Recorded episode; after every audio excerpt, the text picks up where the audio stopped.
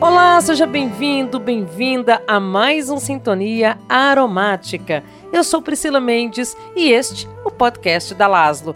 Essencial se você deseja mais saúde e bem-estar no seu dia a dia. Todas as quartas-feiras você encontra um episódio novo por aqui, com temas e informações diversos. Lembrando que você ouve o Sintonia Aromática nas plataformas do Spotify, Deezer, Amazon Music e Google Podcast.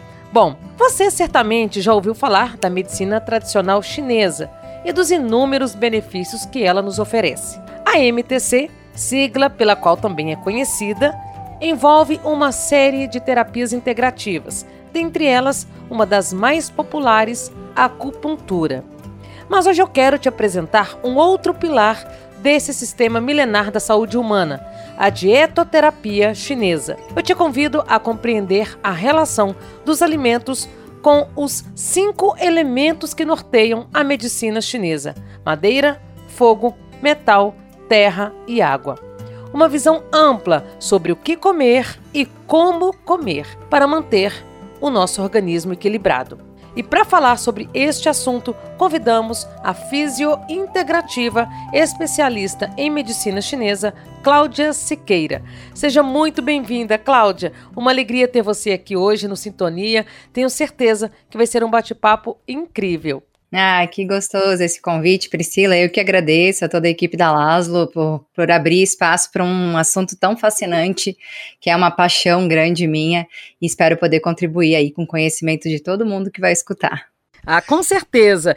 A medicina tradicional chinesa desperta interesse em muitas pessoas. A gente tem uma visão quando se fala em medicina tradicional chinesa, por exemplo, da acupuntura, mas é muito além disso. É uma medicina ampla, riquíssima, já vem sendo estudada há milhares e milhares de anos. É, e existem alguns pilares importantes e que atuam na promoção do equilíbrio, da saúde e do bem-estar. E um deles é o nosso tema de hoje, que é a dietoterapia chinesa. Então, para a gente introduzir aqui, Cláudia, eu queria que você explicasse, né, as diferenças, os fundamentos técnicos da dietoterapia chinesa em relação à nutrição ocidental, a maneira como os nutrólogos, os nutricionistas ocidentais trabalham com a questão alimentar. Então, Priscila, antes da gente falar sobre as diferenças entre a dietoterapia chinesa e a nutrição, eu quero resgatar um pouquinho da tua fala, que é muito importante, porque muita gente acha que a medicina chinesa ela se resume à acupuntura.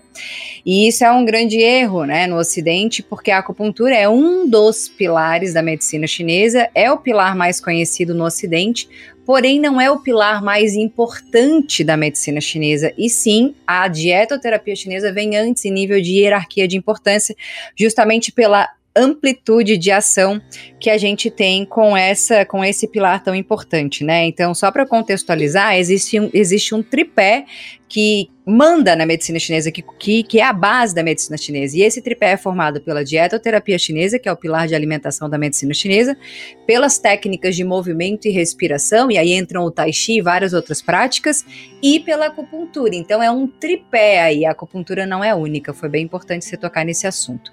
Uhum. E aí a uhum. gente entra no entendimento, então, da dietoterapia como um pilar tão importante da medicina chinesa, justamente porque trabalha uma visão integrativa, como toda a medicina chinesa é assim, né? Todas as técnicas, existem muito mais técnicas do que essas três, do que a gente acabou de falar, mas essas são a base fundamental delas, né? E as outras se, se, são ramificações dessas, desse, desse, desses pilares. E a própria dietoterapia chinesa, ela é muito ampla por entender diversos aspectos, não só os aspectos físicos dos alimentos, mas os aspectos energéticos, considera as cores e sabores que atuam em cada um dos cinco elementos que nos compõem. E essa é uma das grandes diferenças, inclusive, da dietoterapia chinesa e da nutrição.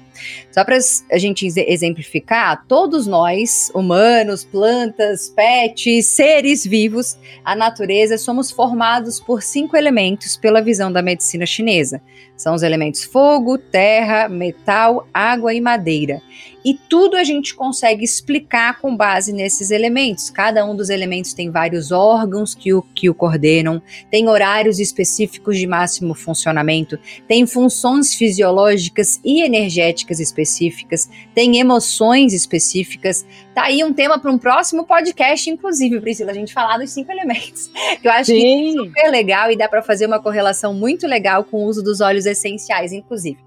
Mas para eu não me perder demais, porque é muita informação, a gente tem esse conhecimento, então, bastante amplo da ação, não só física, mas a ação emocional, energética de cada um deles. E a dietoterapia chinesa tem todo esse olhar também. Isso é uma grande diferença da área da medicina ocidental que é a nutrição. Então, a dietoterapia chinesa é, uma, é, o pilar de alimentação da medicina tradicional chinesa. Há 5 mil anos vem sendo estudado.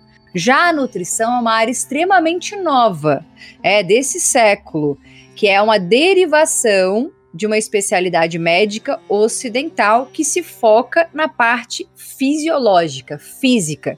E aí envolve macro e micronutrientes, suplementação. Esse é o território da nutrição. O território da dietoterapia chinesa é o entendimento do equilíbrio dos cinco elementos e das energias yin e yang que nos compõem para que a gente possa conseguir restabelecer a saúde do corpo através da alimentação, com essas características que eu falei, as características energéticas de um alimento. E aí, muitas pessoas, né, ficam perguntando o que, que é característica energética afinal. Vou até perguntar, alguém deve estar com essa dúvida, inclusive, nos ouvindo. Quando a gente fala de característica energética dentro da medicina chinesa, a gente fala de yin e yang. Yin e yang são duas energias que coordenam a natureza inteira e a nossa própria natureza. Eu vou dar um exemplo bem prático. Por exemplo, o dia tem a energia yang. A energia yang é uma energia de movimento, é uma energia quente, é a energia do sol. É a energia da produtividade, do trabalho, do exercício físico. Por exemplo, o cortisol é um hormônio yang de movimento. Já a energia yin é uma energia mais parada, de recolhimento, de relaxamento. É a energia da noite, é a energia da lua, é a energia do sono, da recuperação. E dentro da natureza existem alimentos que têm uma energia yang Outros alimentos têm uma energia yin e outros ainda carregam as duas energias, yin e yang. E por que, que isso é tão importante de saber e tão complexo ao mesmo tempo? Porque nós temos essas energias dentro da gente. Então, quando a gente fala, por exemplo, de um desequilíbrio yang, uma pessoa que está com excesso de ansiedade, é um desequilíbrio yang para a medicina chinesa. E como que a gente trata isso na dietoterapia chinesa? Em, em, medicina chinesa, a gente trata as disfunções com as polaridades opostas. O que, que quer dizer isso? Uma disfunção yang é tratada com, para a dietoterapia chinesa, alimentos yin, mais refrescantes, para a gente poder equilibrar essas polaridades yin e yang e nenhuma tomar mais espaço do que a outra. Então, fui mais longe para poder explicar que são características muito distintas. A visão da nutrição se preocupa com proteínas, gorduras, carboidratos, né, os macronutrientes e os micronutrientes, as vitaminas, minerais, para compor um prato equilibrado. E a dietoterapia chinesa tem uma visão de um prato equilibrado é um prato que tem as energias yin yang em equilíbrio, que tem as cinco cores, os cinco sabores e que compõe os cinco elementos de uma forma equilibrada. A gente não está olhando para o micro e macronutriente do prato, porque isso é um domínio da nutrição. E sim, a gente está olhando para a composição energética desse prato, que vai ter ação no nosso corpo físico, no nosso corpo emocional e no nosso corpo energético. Tanto que eu dei aqui um exemplo que a dietoterapia chinesa trata, por exemplo, ansiedade. Né? Então, pra, pra só para deixar claro que a, a visão da dietoterapia chinesa ela é mais ampla nesse sentido, não se restringe ao corpo físico somente, e sim a gente consegue tratar diversos desequilíbrios quando bem aplicada. É muito interessante essa sua fala, Cláudia, e talvez muita gente que esteja escutando aqui agora tenha percebido alguma certa semelhança com a, a filosofia Ayurveda, que tem Sim. também um pouquinho né, dessa questão de analisar as características de cada alimento, né? Você trouxe aí essa questão do doce, amargo, picante, azedo, é, o salgado. Na dietoterapia chinesa, como que é feita essa avaliação? Por exemplo, creio que determinado tipo de alimento pode ser bom para uma pessoa, mas para outra não indicado. Como que é feita essa anamnese, essa avaliação antes de recomendar ou não determinados alimentos? Então, eu até vou fazer um gancho dessa tua pergunta com a primeira pergunta. Essa também é uma das grandes diferenças da nutrição para a dietoterapia chinesa, porque, por exemplo, na dietoterapia chinesa, não é porque um alimento é considerado saudável nutricionalmente que ele deve ser consumido por todas as pessoas.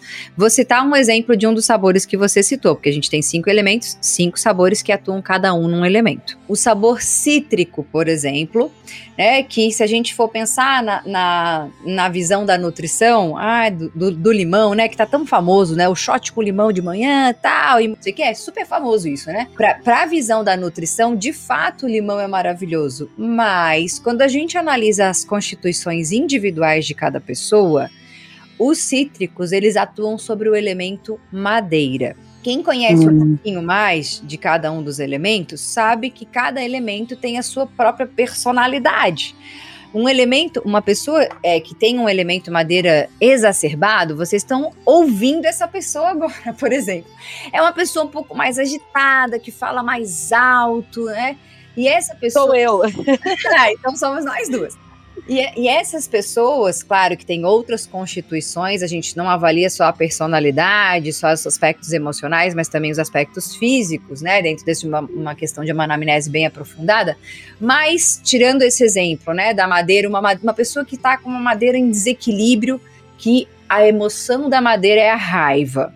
A raiva, quando em desequilíbrio, leva à agressividade, à impulsividade, a posturas inflexíveis, muito rígida essa pessoa, se ela consome o tal do shot com limão antes de todas as refeições, que para a visão da nutrição pode ser interessante, a gente quer matar um. A gente desequilibra ainda mais o elemento madeira, você pode virar mais agressivo ainda. Então, a gente precisa cuidar muito em relação a quem é a pessoa que vai consumir o alimento. Isso é, é muito importante em dietoterapia chinesa. Então, para a gente poder avaliar a necessidade alimentar de uma pessoa, a gente precisa primeiro avaliar os seus desequilíbrios. E aí, como é que eu faço essa avaliação? Ela é uma avaliação bem complexa, viu, Priscila? A gente é difícil eu conseguir definir tudo que a gente avalia aqui, mas a gente avalia como é que estão os nossos aspectos emocionais, considerando as cinco emoções, dos cinco elementos. As cinco emoções primárias são a alegria, a preocupação, a tristeza, o medo e a raiva, cada um relativo aos elementos, respectivamente, fogo, terra, metal, água e madeira. A gente avalia os aspectos físicos, se existem disfunções físicas variadas, por exemplo, no elemento fogo. O elemento fogo ele coordena todo o nosso sistema cardiovascular, ele coordena também a nossa comunicação, a forma como a gente se relaciona com as pessoas. É bastante complexo isso tudo. A gente tem vários sistemas de avaliação. Os acupunturistas têm o sistema de avaliação pela língua, pela face, pelo pulso, mas não necessariamente precisa ser acupunturista para dominar de dietoterapia chinesa. Essa é uma das maravilhas da medicina chinesa. Como são várias áreas, a gente consegue estudar elas separadamente também. Então, uma pessoa não precisa ser acupunturista para dominar de dietoterapia chinesa. Em si, ela precisa fazer uma formação específica em dietoterapia chinesa para poder aprender os fundamentos da medicina chinesa e saber avaliar.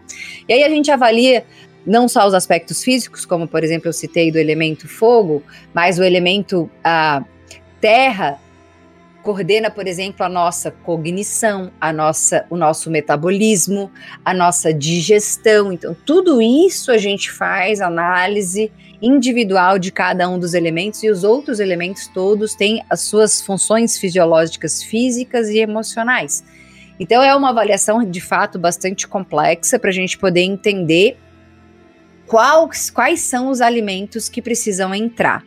Mas para poder facilitar o entendimento do público geral, independente do tipo de formação de quem está nos ouvindo, por exemplo, uma pessoa, né, que tem desequilíbrios, é bem, é bem comum encontrar desequilíbrios em dois elementos. A humanidade toda quase está com desequilíbrio em dois elementos especificamente, o elemento terra e o elemento água, e eu vou explicar por quê. O elemento terra é o elemento, como eu falei, que coordena o nosso, para a medicina chinesa, o nosso metabolismo, a nossa nutrição, ele que coordena a nutrição do corpo todo. E quando eu falo de nutrição para a medicina chinesa, eu estou falando de distribuição de energia vital, que é o Qi, que para a medicina ayurveda, como você citou, é o prana. Então são, são formas diferentes de falar a mesma coisa, né? É, e a, coordena a distribuição de ti e a distribuição de sangue. Esses dois componentes é o que mantém a gente vivo, tá? Porque o ti é formado a partir da nossa alimentação e a partir da nossa respiração. E aí existe todo um processo metabólico para transformar os alimentos em ti e sangue que vão ser distribuídos para nutrir as nossas células, tecidos, órgãos e nos manter vivos. E é o elemento terra também que coordena o nosso intelecto e a nossa cognição, o nosso pensamento. Então, hoje, na vida moderna, com excesso de informação, tá todo mundo já sofrendo quase de infotoxicação, né? De tanta informação informação, né, que circula, a gente está tendo até dificuldade de selecionar o que serve, o que não serve, excesso de demandas de trabalho, de três turnos de trabalho, tudo a gente está sobrecarregando o cérebro, sobrecarregando o pensamento, e não é à toa tantas pessoas com dificuldade para dormir, com problemas de estresse, com ansiedade, com hiperatividade mental, dificuldade de foco tudo isso tem a ver com o elemento terra. Para você ver como a gente está todo mundo precisando nutrir esse elemento. Não é? Você consegue se identificar assim? Sim, você foi falando aí, eu fazendo uma, uma autoanálise aqui, vou te falar, viu? é isso mesmo. É, e o elemento água, ele é o elemento que gera a vida. A partir do, dos rins, a vida é gerada. E aí, de uma forma bastante poética, né? E filosófica de toda a base da medicina chinesa, de toda a base taoísta, a gente vê que existe toda uma explicação mais aprofundada em relação a isso. E os rins, eles são o único órgão do corpo que não a gente não consegue reabastecer de energia com o nosso estilo de vida. Todos os outros, ao dormir, ao nos alimentar bem, a nos exercitar bem, a gente consegue reabastecer a bateria dos outros. Os rins não. Os rins, eu falo assim, ó, que o cara que nos criou, ele deu uma bateria única e fala: minha filha, cuida dela. Porque se você não cuidar dessa bateria, ela vai acabar mais rápido. Então, a gente com estilo de vida não saudável desgasta mais rápido a energia dos rins principalmente se a gente dorme tarde, se a gente não se alimenta bem, se a gente não dá o repouso necessário para o corpo, se a gente não faz as pausas entre, entre o trabalho, se a gente não bebe água, o rim é o órgão do elemento água, se a gente não se alimenta bem. Então, todo o nosso estilo de vida é, acaba danificando e e diminuindo a vida útil dessa bateria que a gente recebe única que mora nos rins e que, e que é a morada das nossas essências. A medicina chinesa tem muita coisa filosófica maravilhosa, então fala de, de é, o rim guarda as nossas essências. E quando a gente fala de essências, a gente fala de, da vida em si. E é esse, esse elemento que coordena a nossa longevidade. Então, a gente precisa se preocupar muito com ele, de nutri-lo muito bem. E aí, olha que interessante quem fez a gente, fez a natureza, foi de uma sabedoria tão incrível que estes dois elementos, como o nosso criador sabia, que é, seriam os elementos que a gente ia mais ferrar na vida é. quando estivesse vivo, né? Ele fez alimentos que nutrem esses elementos, eles são bastante, eles têm muita relação. O sabor do elemento terra é o sabor doce, o doce da natureza, não o doce criado pelo homem, o doce dos carboidratos dentro de uma visão da nutrição. Já o sabor do elemento água, que é onde estão os rins, onde moram as nossas essências, a longevidade, a origem da vida, é o sabor salgado. São sabores é, contrários, né? Praticamente, o doce e o salgado, né? Mas a beleza disso é que nos rins é a morada da nossa energia yin. É essa energia da noite que a gente tanto desgasta por excesso de produtividade. Então, por exemplo, a gente trabalhando à noite, varando noite, é, maratonando as, a, as televisões da vida, estudando, trabalhando, a gente está desgastando essa energia in que mora nos rins. E, portanto, a gente precisa muito de alimentos que sejam protegidos. O que, que eu digo que protegido? Protegido que cresce embaixo da terra. Os alimentos que crescem embaixo da terra, eles nutrem tanto o elemento terra quanto o elemento água. Olha que lindo que é isso. Nossa, demais. Eu imagino aí que batata doce, é, o, o inhame, enfim, esse grupinho aí dos tubérculos. Exato, os tubérculos, raízes, tudo que cresce embaixo da terra que de, deveria ser uma grande base da nossa alimentação, nutre o elemento terra e o elemento água por nutrir o elemento água não pelo sabor, mas por nutrir a energia yin, que é uma energia protegida, escura, né? Então a gente faz essas, essas associações.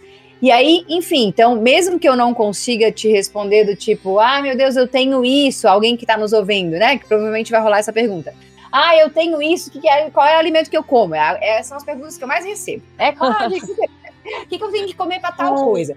Bom, se você que está nos ouvindo, você precisa que está me ouvindo também, comer os alimentos que crescem embaixo da terra como base da sua alimentação, claro, considerando também quantidades, aí isso tudo é visando a nutrição, quantidades, a, a, a, o equilíbrio dos outros macronutrientes, né, as gorduras, as proteínas, mas tendo a base da alimentação, alimentação de verdade, alimentação que cresce embaixo da terra, que seja orgânica, que a gente respeite a estação, os alimentos da estação, porque a natureza sabe o que nos entregar em cada fase, porque isso tem a ver com as energias yin yang também.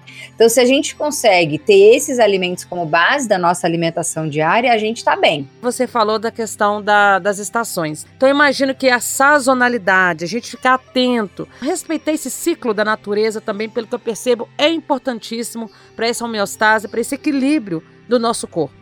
Sem dúvida, porque a gente precisa pensar que nós somos feitos da mesma matéria da natureza. Nós e a natureza somos uma coisa só, a gente é que divide, né? Então, a natureza é sábia, ela entrega pra gente os alimentos que a gente precisa naquela estação. O problema que aconteceu com o homem e a sua inteligência é que hoje em dia a gente já não sabe mais nem o que é da estação, né? Porque tudo é produzido Sim. Quase o ano inteiro pelas pesquisas e tecnologia e modificações genéticas e tudo mais que a gente conhece. Isso não é legal. O homem interferiu numa, numa, numa harmonia da natureza nesse sentido. Então, uma ação muito importante é a gente se apropriar novamente das tabelas dos alimentos da, de cada estação. Isso é muito importante. E aí eu vou dar um exemplo, por exemplo, das, dessa questão yin yang nos alimentos. Quando a gente fala no verão, a gente fala em calor. A gente fala em um excesso de calor no corpo também, porque tem calor em excesso na natureza. O que, que a gente procura normalmente? Se a gente for perceber o corpo, o corpo é muito sábio, ele, ele procura os alimentos frescos para poder a gente se refrescar. E a gente procura o quê? Melancia, água de coco, coco, tudo isso é alimento in, é alimento frio e fresco para a gente poder fazer o equilíbrio no corpo, porque o corpo está com excesso de yang pela estação verão, que é o ápice do yang. É elemento fogo lá, cada elemento tem a sua estação específica. Então a gente quer procurar esse balanceamento. Agora, você se imagina, eu vou até te fazer essa pergunta, Priscila, porque eu tenho certeza, né, que, que o teu corpo vai responder. Você se imagina, pensa naquele frio assim de, vamos pensar num frio medonho do sul, de 8 graus ou 5 graus de manhã, uma friaca. Você tem vontade de comer uma melancia numa friaca? Jamais! Nem combina, não é? Vai chegando o inverno, eu sou uma pessoa que ama café. E eu estou aprendendo agora também a, a tirar até mesmo o adoçante do café a tomar de uma maneira mais natural, sem o tal do, do, do stevia que eu colocava, né? Então, estou aprendendo, me reeducando para isso. Então, jamais eu acho que não, não dá, né? Desconecta totalmente. Eu tomar um suco gelado plena manhã de inverno, né? Realmente não dá. Exato, então o nosso corpo ele é sábio, porque ele sabe que fora e dentro da gente tem uma energia muito fria já no inverno, que é a energia yin. Então a gente procura o quê? Coisas quentinhas, alimentos quentes, um chá quente, até o café, que é um alimento super yang. O café é super yang, a gente tem que cuidar com o consumo de café excessivo, porque pode desequilibrar. Então a gente procura uma sopa à noite, a gente não vai tomar um açaí geladão. Tem, tem as pessoas fora da. Tem os fora da curva, sempre tem, né? Sim. Mas a gente, assim, se você for analisar o que o seu corpo pede numa noite fria, ele vai pedir uma coisa quentinha. Né? E isso é a representação desse fluxo yin e yang da natureza presente também nos nossos alimentos e no nosso corpo. É, uma pessoa que tem esse desequilíbrio do elemento terra, que tem muita necessidade do doce, isso é, é, demonstra uma fraqueza do baço e do pâncreas, que são os órgãos que coordenam esse elemento juntamente com o estômago. E quanto mais doce ela consome, mais fraco esse baço fica. Então é preciso fazer toda uma análise, uma avaliação para e mudança né, da alimentação para entregar realmente o que nutre este elemento. Como eu falei, um exemplo são as raízes, outros são os grãos, os cereais, as próprias frutas, é, o que a, a nutrição chamaria de carboidratos, de uma forma geral, estão dentro dessa categoria dos alimentos que nutrem os Uh, os órgãos do elemento terra. E a gente conseguindo fazer, enfim, esse acompanhamento de substituição do açúcar industrializado, porque é um ciclo vicioso, né? E quanto mais se consome, mais o corpo pede. Então, realmente é preciso avaliar essas questões.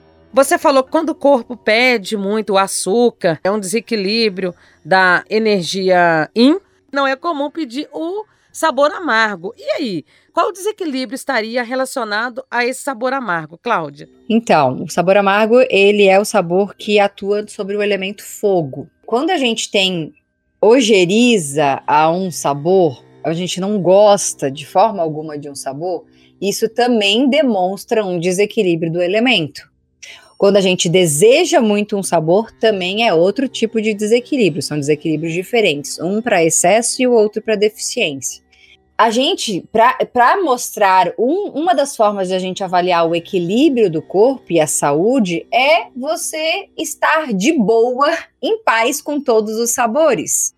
Não necessariamente amar muito ao ponto de só querer aquele, mas também conseguir consumir sem achar, não, não gosto desse sabor. O fato de não gostar do sabor amargo demonstra sim um desequilíbrio do elemento fogo e o fato de amar demais esse sabor é mais difícil, né? O doce é o sabor que as pessoas mais, o doce ou o salgado normalmente são as pessoas, ah, os sabores que as pessoas mais gostam, mas o amargo ele deveria estar sim presente na nossa, na nossa alimentação diária. E aí, por exemplo, vou citar um exemplo de um alimento bastante amargo que você está tentando se acostumar, que é o café. Uhum. É, o café atua diretamente sobre o elemento fogo, ele é super amargo. E quem consegue fazer a transição para retirar o açúcar e os adoçantes passa a amar o café ou percebe que o que a pessoa gostava mesmo era do açúcar, não do café. tem as duas coisas, né? Então, é, depende aí é, da constituição de cada pessoa e de como tá esse elemento fogo em cada um. Entendi. Na dietoterapia chinesa, qual que seria aí a refeição principal do dia, aquela que a gente não deve ignorar de jeito nenhum? É o café da manhã? Ah, sim, muito legal essa pergunta, porque é uma das coisas, uma das primeiras coisas que a gente avalia em medicina chinesa tem a ver com o relógio biológico. A gente tem o relógio biológico é, é uma coisa universal, nós, todos nós temos e ele tem uma semelhança com o ritmo circadiano que a medicina ocidental fala. Para o relógio biológico da medicina chinesa, a gente tem o um entendimento que cada órgão tem uma janela de máximo funcionamento de duas horas. E a gente tem uma janela metabólica maravilhosa no corpo, que é entre 7 e 11 da manhã, que é justamente pegando o horário né, da refeição do café da manhã, aí nesse período da manhã, é, que é a melhor janela de eficiência metabólica. Por quê? porque é nesse horário, nesse intervalo de quatro horas, que estão os órgãos do elemento terra, que fazem o nosso metabolismo e a transformação dos alimentos que a gente consome em energia vital e sangue para nutrir todo o nosso corpo. Então, a principal refeição do dia deveria ser o café da manhã porque é o horário que o pâncreas está em máxima eficiência, daí agora eu vou usar uma linguagem da medicina convencional, para liberar insulina, para dar conta de botar toda a glicose que é consumida na forma de alimentação ou transformada na forma de, né, de glicose para dentro da célula para poder gerar energia e o corpo funcionar. É nesse horário máximo que o pâncreas está em funcionamento, que o baço está em máximo funcionamento e que o estômago está em máximo funcionamento para poder facilitar o nosso processo digestivo. Já o contrário dessa janela, a partir das 19 horas, é o horário de pior processamento dos alimentos. É o horário que esses órgãos responsáveis pelo metabolismo, pela visão da medicina chinesa, estão em seu mínimo funcionamento.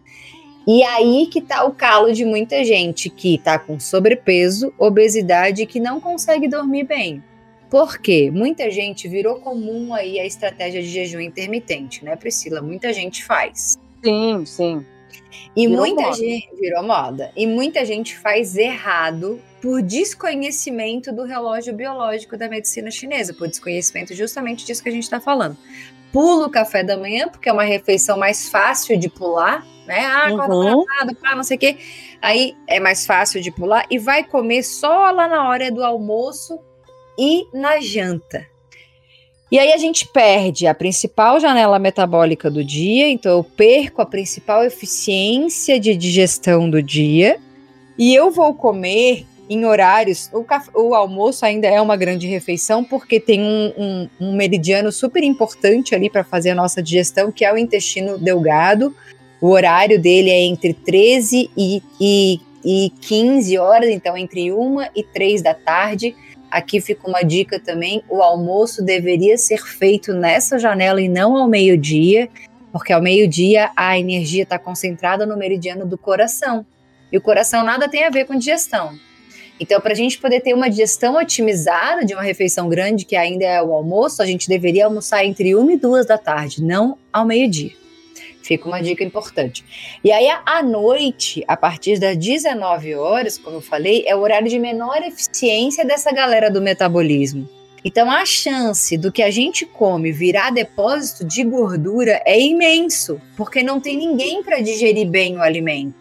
E o corpo não vai deixar o alimento parado ali no estômago. Ele vai dar um jeito, né? Daquela coisa meio comprometida, mas vai dar um jeito de liberar aquilo e descer para o resto do tubo digestivo, mas sem uma grande eficiência de, de aproveitamento da energia do alimento na forma de energia de ATP mesmo, de glicose e tudo mais. E aí, o que sobra que a gente não gasta, porque de noite a gente também está menos ativo, a gente tem que pensar nisso, né? É, sobrepeso e obesidade é simplesmente tá entrando mais energia do que está saindo. E aí está virando depósito de gordura. Então, como eu não tenho tanta atividade corporal e nem, tanto, nem deveria ter tanta atividade mental, porque o cérebro consome muita energia, a gente tem uma tendência muito maior de acumular energia na forma de gordura mesmo. E aí, como o corpo faz, é, não, aqui no sistema digestivo não pode ficar. Vai para a célula de gordura que é que nem coração de mãe, tem aquela elasticidade toda. Cabe sempre mais um, vamos lá. Exato. Então a gente, então e aí o problema de fazer uma grande refeição na janta é não só essa questão de sobrar excesso para virar gordura, quanto atrapalhar o sono, porque à noite como eu falei, já é predomínio dessa energia aí de relaxamento, não é uma energia de digestão. A energia de digestão é uma energia yang, é de movimento, turbina, né, aquecedor tal. A energia yin é uma energia, gente, vamos dormir aí, a luz, né? Então, não tem uma eficiência do corpo em todos os sentidos, fisiológico e energético, para dar conta de uma refeição pesada à noite. E aí acontece o quê? Um sono ruim um sono de qualidade ruim, porque é função do sono um monte de coisa, inclusive isso pode ser um outro podcast, né? Mas é, não é função do sono a digestão. E aí fica aquela coisa ali meio. Aí as pessoas se sentem, podem se sentir mais inchadas, podem se sentir mais indispostas, acorda no outro dia cansada, não sabe por quê. E muito disso pode estar na própria refeição da janta. Então, olha como a nossa alimentação ela interfere em vários aspectos da nossa vida, né? E como é importante saber disso, disso e aplicar esse conhecimento. Com certeza, Cláudia. Estou aqui encantada com todo esse conhecimento, com tudo isso que você trouxe aqui pra gente hoje. Pessoal que está nos escutando aí já deu para perceber que é muito amplo, né? Que eu acho que vale muito a pena para quem ficou com essa curiosidade de procurar, de conhecer de fato e introduzir os benefícios da dietoterapia chinesa na rotina diária. E nós fomos doutrinados de uma maneira muito que nos desconecta desse ciclo natural. Então, eu acho que é uma, é uma grande chance da gente tentar pelo menos nos reeducar, né? reequilibrar o nosso corpo, o nosso organismo, a nossa mente. Exatamente. Quando a gente volta a entender que a natureza tem seu próprio ritmo e a gente respeitar o ritmo da natureza que está dentro da gente, a, a rotina começa a se organizar melhor, a nossa mente começa a trabalhar melhor, o nosso corpo começa a funcionar melhor e a saúde como um todo melhor. Então é a gente perceber esse nosso ritmo interno e, e, respeitar mesmo os momentos de produção, os momentos de repouso, os momentos de alimentação, os momentos de não alimentação e perceber a qualidade do alimento que a gente consome, porque isso determina a qualidade da nossa saúde celular. É, a gente precisa começar a pensar sobre isso, ter essa alimentação consciente, o que a gente bota para dentro se transforma na saúde das nossas células ou na doença. E a gente está vivendo um, um, período que a gente está vendo muito as doenças tomarem conta e tem tudo a ver com o nosso estilo de vida. Como que a gente está se distanciando desse ritmo natural e se distanciando do que vem proveniente da natureza. E queria deixar como uma mensagem final que a gente possa resgatar a busca por alimentos naturais. Então, eu costumo falar assim para os meus pacientes, para os meus alunos, que para simplificar um pouco mais o entendimento de alimentação, já que tem tanta informação circulando, o que, que pode, o que, que não pode, a gente precisa simplificar pensando o seguinte. Quem nos fez, fez também a natureza, independente da crença da pessoa, o nome que a pessoa queira dar. Então, que a gente procure os alimentos que são naturais para nos alimentar. Quando a gente vê um alimento que foi altamente processado dentro de um pacote, que a gente não sabe mais nem o que, que aquilo é, que a gente precisa ler um rótulo, aquilo não foi feito pelo, por quem criou a gente, por quem criou o corpo. Então, provavelmente ele não deve ser consumido.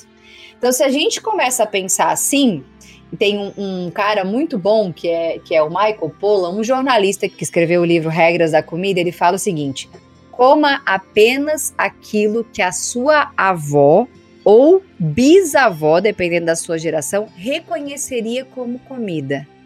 Olha que, que, que máximo que esse resumo, não é? Com então, certeza.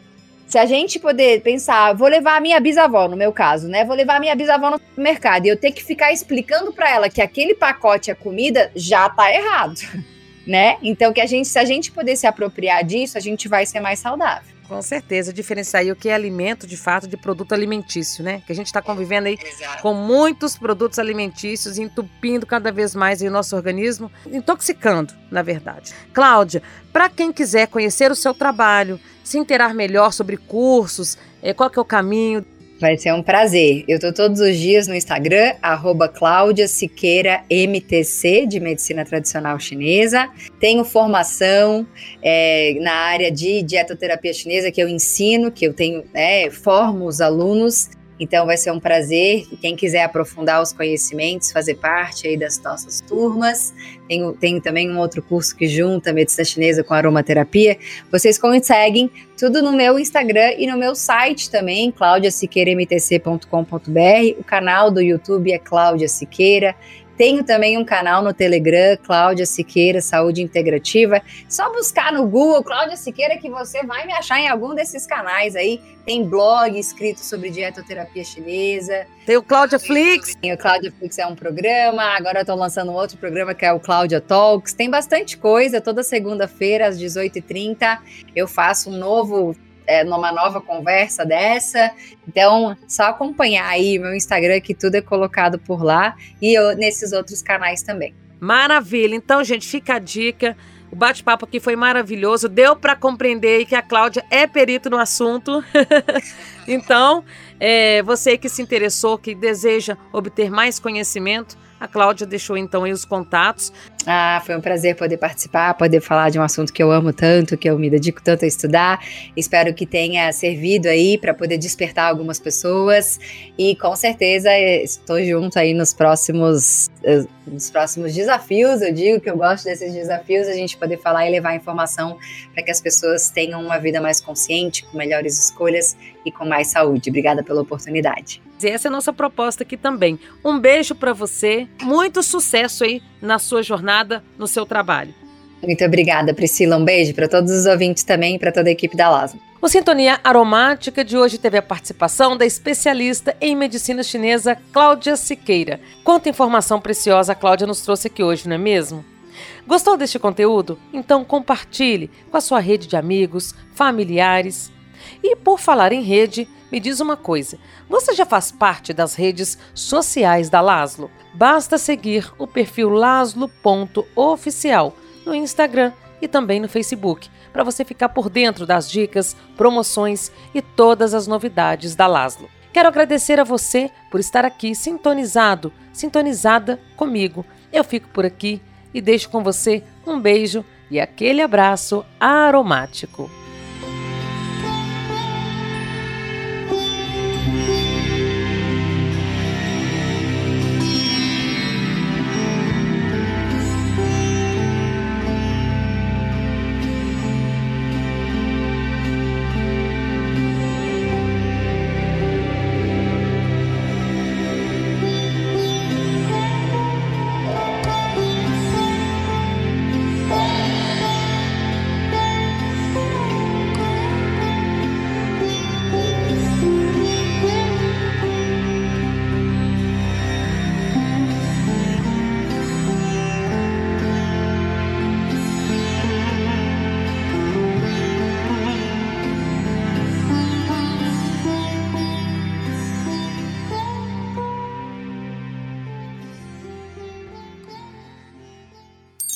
Laszlo, o essencial em sua vida.